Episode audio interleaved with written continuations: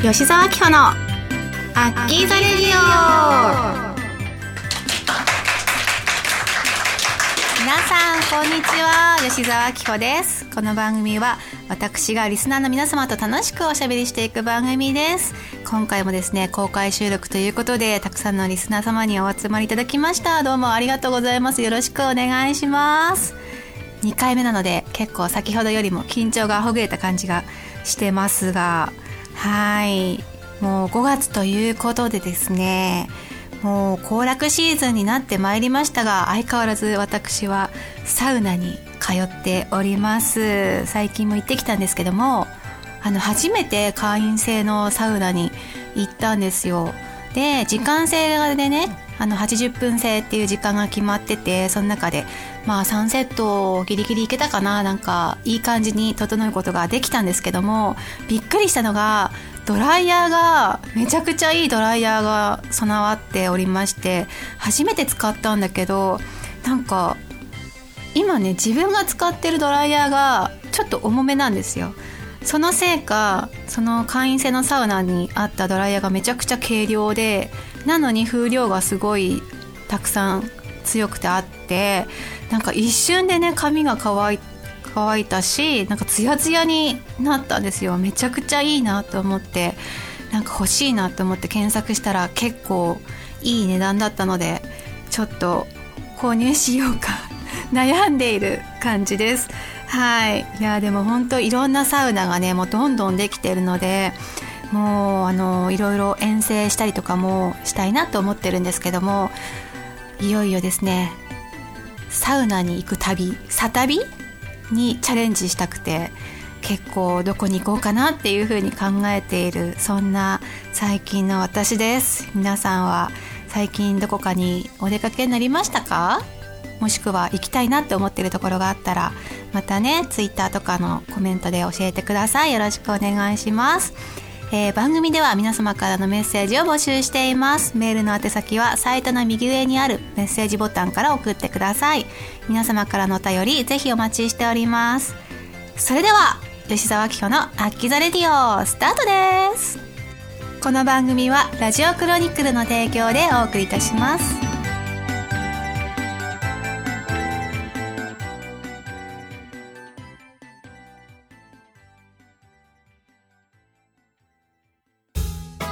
メールルーム。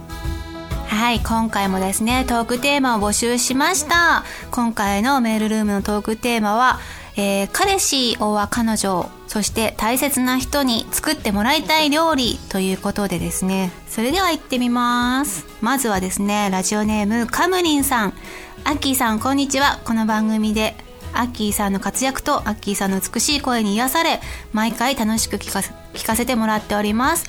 えー、もし好きな人に作ってもらいたい料理をリクエストして一つだけ選ぶとしたらハンバーグです。ありがとうございます、えー、自分がハンバーグ大好きなのもありますが食材をこねたりペチペチしたりえー、形を整えたりと手作り感があって愛情がこもってる感じがして好きな人にハンバーグを作ってもらえるのが一番嬉しい料理です。もちろん好きな人に作ってもらえる料理なら何でも嬉しいんですけどね。いつかアッキーさんの手ごねハンバーグが食べてみたいです、えー、お料理教室のファンイベントもしてくれたり料理は得意だと思いますがもし好きな人に振る舞ってあげたい料理の中でこれだけは外せないっていう一品はありますか？ということでハンバーグもう定番中の定番ですね。胃袋をつかむならこの料理みたいな感じの一品だなと思うんですけれども私がこれだけは外せないっていう一品は肉じゃがとかかな。あの煮物の中でも代表格の肉じゃがだと思うんですけれどもあの煮る時の調味料の黄金比がありましてその黄金比を使って私だけの美味しいオリジナル肉じゃがを作っているんですけれどもなんか普段は自分のために作るとしたら豚肉とかなんですけど多分好きな人とか大切な人に作ってあげたいっていうとっておきの料理ってなったら牛肉をね買ってくるんだろうなと思います。はい。皆さんは肉じゃがは豚派ですか？牛？牛？なんか分かれますよね。絶対牛がいいっていう人とあうちは豚かもみたいな 分かれると思うんですけども私はここぞっていう時に牛を使うっていう感じですね。はい。いやハンバーグはね美味しいいいですよね。じゃあ続きましてですね、えー、ラジオネームぐっちゃんさん。えー、初めての公開収録おめでとうございます。いつもより緊張するかもしれませんがアッキー自身が普段のように楽しんでいただければ素敵な放送になると思います。頑張ってくださいね。ということでありがとうございます。えー、さて今回のテーマですが今までに美味しかったと思った料理これからも作ってもらいたい料理はいろいろありますが中でも一番は病気をして寝込んだ時のおかゆでしょうか？うん、うん決して手の込んだ料理とは言えないかもしれませんが病気の時体も弱り気持ちも落ち込んでいる時温かいおかゆは最高の料理であり美味しく元気もつき何より愛情を感じることができますね。おかゆだけでも美味しく食べられますが梅干し佃煮などあれば最高ですね。自宅で寝込んだ時に作ってもらったおかゆは最高に美味しいです。アッキーお体に気をつけてお仕事頑張ってください。いつも応援しております。ということでどうもありがとうございます。なるほどね。自分がちょっと元気がない時に作ってもらうあったかいこう優しい味のおかゆっていうのはもうすごくね愛情を感じるしこう今ね読んでて思ったのは私はなんか母親に作ってもらったなとかなんかそういう親のありがたみみたいなのを今感じました。しかもこのおかゆだけでももちろん美味しいんですけどもその梅干しとか佃煮とかなんかそういうのがあったら最高だなってぐっちゃんさん言ってるんですけども確かに。い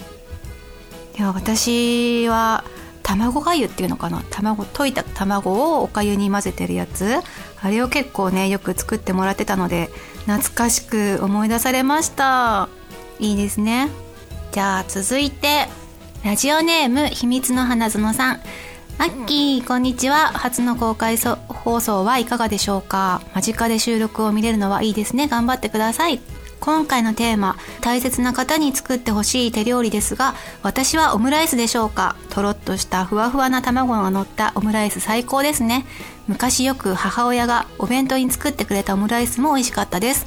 今は料理ができなくなってしまい残念ですが大切な思い出です。アッキーが初めて彼氏さんに作った手料理は何でしたか？そしてお味の感想は？これからもずっと応援しています。お体に気をつけてお仕事頑張ってください。こちらも何とも心が温まるいいお話なんですけれども私が初めて作った手料理って何だろう？ってなんか全然思い出せないんだけど多分ハンバーグとかを作ったような気がしますね。ハンバーグかねオムライスだったような気がするので秘密の花園さんの大切な思い出と一緒なんじゃないかなと思ってます。やっぱオムライスってこういいですよね。昔ながらの定番のお料理なんですけれどもとろっとしたふわふわの卵なんか食べたくなってきちゃいました。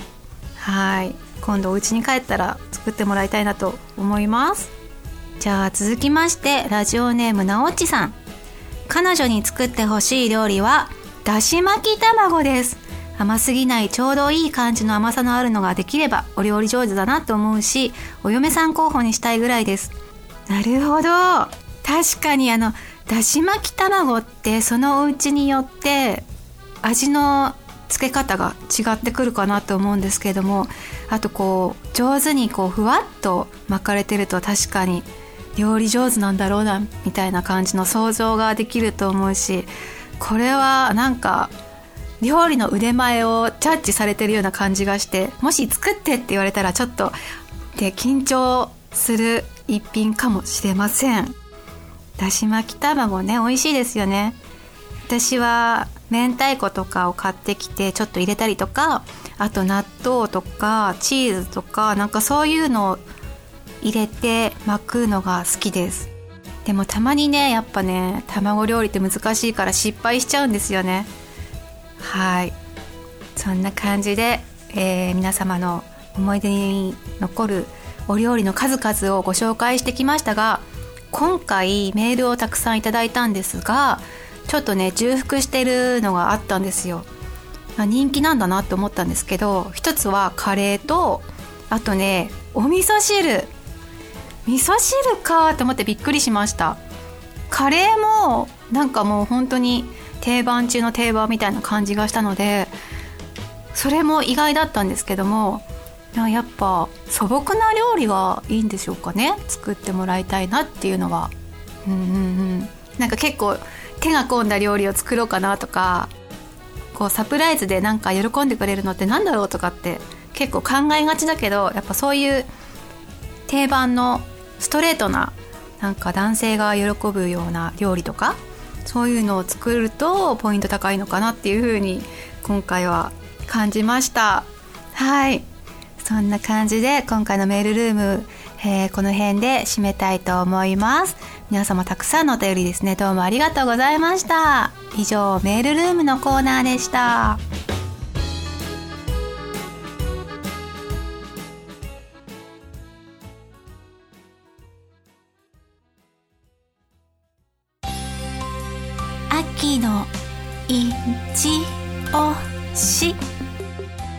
今回ねご紹介しようと思っているのがあのー、皆さんもずっとこの2年ぐらいマスク生活じゃないですか。それでマスクの下であんまりこう表情を作るっていうことが少なくなってきたなと思って気づいたらさちょっとなんかこ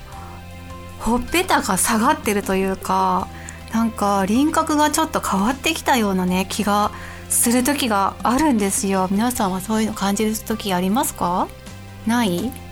男性はあんまり鏡を見たりとかしないのかな？ないですか？私は結構感じててなんかどうしたらいいんだろうみたいなその表情筋を動かすトレーニングとかそういうのにあの興味がありましてで以前ビガンボイトレに通ってたことがあるんですけどもその先生が教えてくれた、あの、体操、えー、表情筋を動かす体操があるので今日はせっかくなのでご紹介したいなと思ってるんですけれどもまずはですね口をすぼめてみんな一緒にやってほしいんですけど「う」っていう口をします。思いっきりすぼめます「う」で。その後いっていう発音をするんですけども思いっきりこう横にいってこう笑顔を作る感じで動かします。ういっていうなんかすごくねこの口周りの筋肉がね動くと思うんですけどもこれをね連続してういういういって 言うんですよ。その体操をすると私はねなんか変わったなと思うんですけどもこのほっぺたの頬骨の上の筋肉がなんかちょっと引き上がったような気がして普段の笑顔を作るっていう時にもなんか楽にこう作れるというかそういう感じがしたので是非これはね一緒にやってほしいんですけども「うい」です。みんなやってるかな？ウィウィウィなんかそのレッスンに行った時はあの美顔ボイトレだったのでボイトレのレッスンっていうことで先生のピアノに合わせてウィウィウィウィウィウィウィウィウィみたいな感じで やったんですけど初めての時はもう本当にね動かしづらかった。なんですけどずっとやっていくとこの辺が顔の輪郭がこうほぐれてきて筋肉がほぐれてきてちょっと言いやすい感じになったので是非これを続けてみてください。あの朝起きてすぐこの体操をやると顔のむくみ取りにもなるし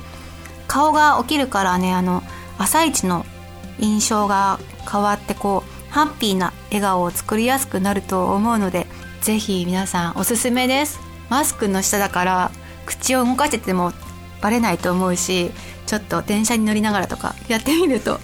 はい。その仕事先に行った時の印象がいつもより良くなるんじゃないかなと思いますのでぜひ続けてみてください。はい。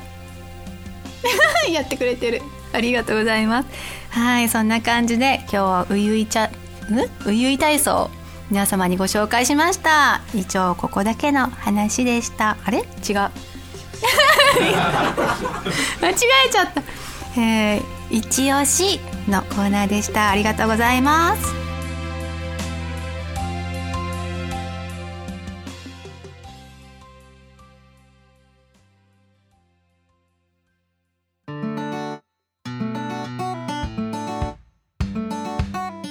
吉沢明穂のアッキーザレディオそろそろエンディングの時間です。いやー今回もあっという間にエンディングの時間になってしまいましたが皆さんどうでしたでしょうか？公開収録楽しんでいただけてますか？すごい。あの手振りでグッとグッとグッとってやってくれてる方がいてめちゃくちゃ嬉しいです。ありがとうございます。はい。いやーもう何でしょうね。公開収録ずっとやりたかったんですけどもあのいろいろ延期になってまして今回やっとのことで公開収録ができておりますが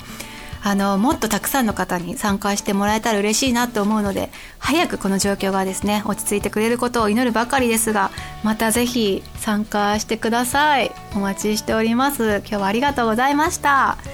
えっ、ー、とここで告知なんですけれどもえーと、5月のですね25日マスカッツの10周年ライブが六本木の EX シアターさんで開催されます、えー、こちらはですね、えー、初代マスカッツメンバーとそして現2世第2世代のですねマスカッツメンバーで一緒に10周年のライブをしようっていうことで初の試みになっております。あの会場を満員にしたいなと思ってるのでぜひ皆さん、えー、六本木に駆けつけてください。皆さん応援待っております。よろしくお願いします。そして私の YouTube チャンネルアッキーチャンネルは毎週土曜日8時に公開しておりますのでそちらもチェックよろしくお願いします。はい。それでは吉沢明子のアッキーザレディオ今日はここまでです。また次回お会いしましょう。バイバーイ。